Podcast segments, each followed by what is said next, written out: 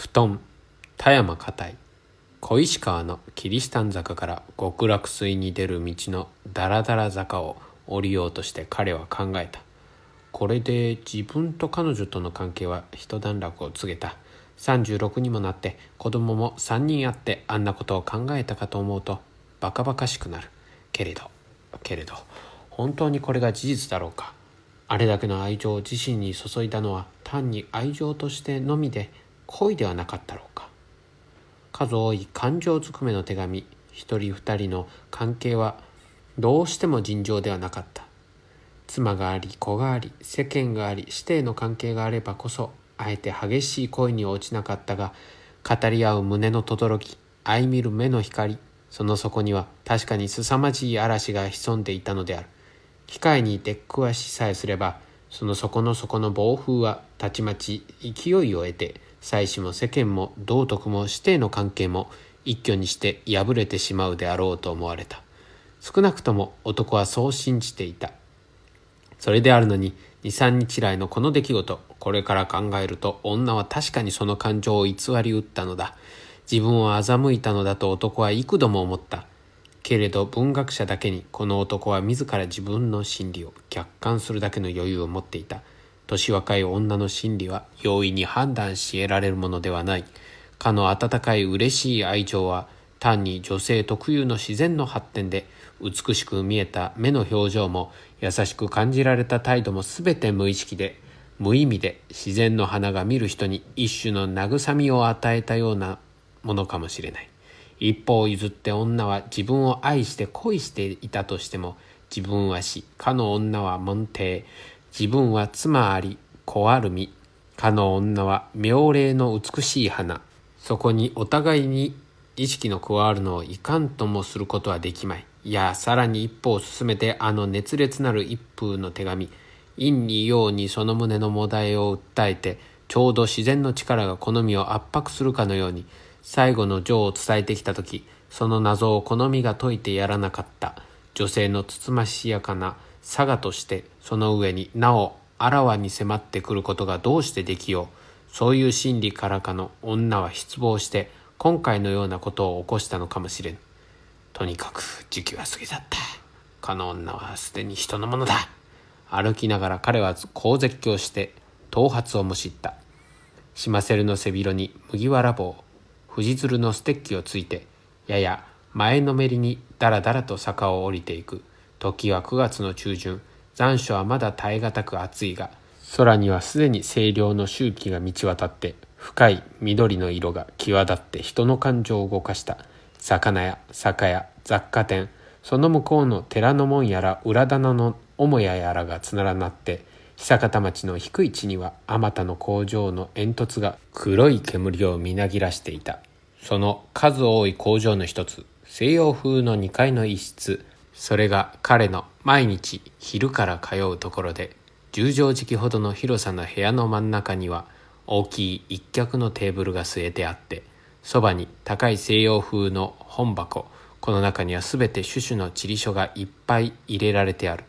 彼はある書籍会社の嘱託を受けて地理書の編集の手伝いに従っているのである。文学者に地理書の編集。彼は自分が地理の趣味を合っているからと称して進んでこれに従事しているが内心これに甘んじておらぬことは言うまでもない。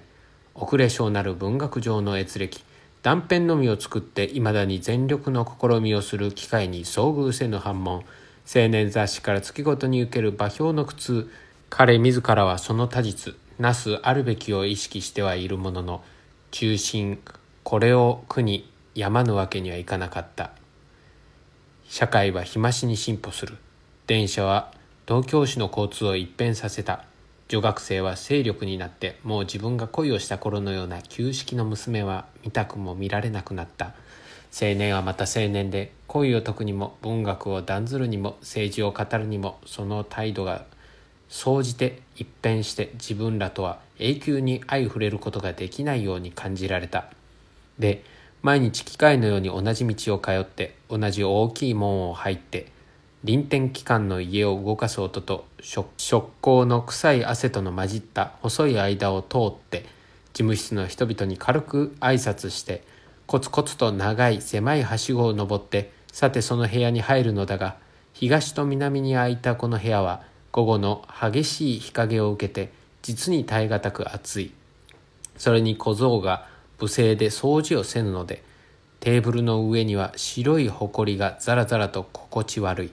彼は椅子に腰をかけてタバコを一服吸って立ち上がって熱い統計所と地図と案内機と地理書等を本箱から出してさて静かに昨日の続きの筆を取り始めた。けれど23日来頭がむしゃくしゃしているので筆が容易に進まない。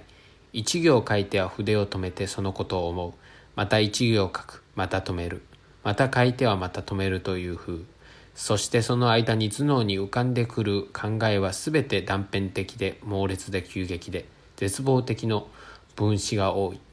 ふとどういう連想かハウプトマンの寂しき人々を思い出した。こうならぬ前にこの戯曲をかの女の日課として教えてやろうかと思ったことがあった。ヨハンネス・フォケラートの神事と悲哀とを教えてやりたかった。この戯曲を彼が読んだのは今から3年以前。まだかの女のこの世にあることをも夢にも知らなかった頃であったがその頃から彼は寂しい人であった。あえてヨハンネスにその身を悲壮とはしなかったがアンナのような女がもしあったならそういうトラジディに陥るのは当然だとしみじみ同情した。今はそのヨハンネスにさえなれぬ身だと思って長嘆した。さすがに寂しき人々をかの女に教えなかったがツルゲーネフの「ファースト」という短編を教えたことがあった。ランプの光明らかなる四畳半の書斎。かの女の若々しい心は色彩ある恋物語に憧れ渡って表情ある目はさらに深い深い意味を持って輝き渡った。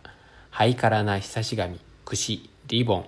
妖刀の光線がその半身を照らして一巻の書籍に顔を近く寄せると言うに言われぬ香水の香り肉の香り女の香り書中の主人公が昔の恋人に「ファースト」を読んで聞かせる段を講釈する時には男の声も激しく震えた「ケルト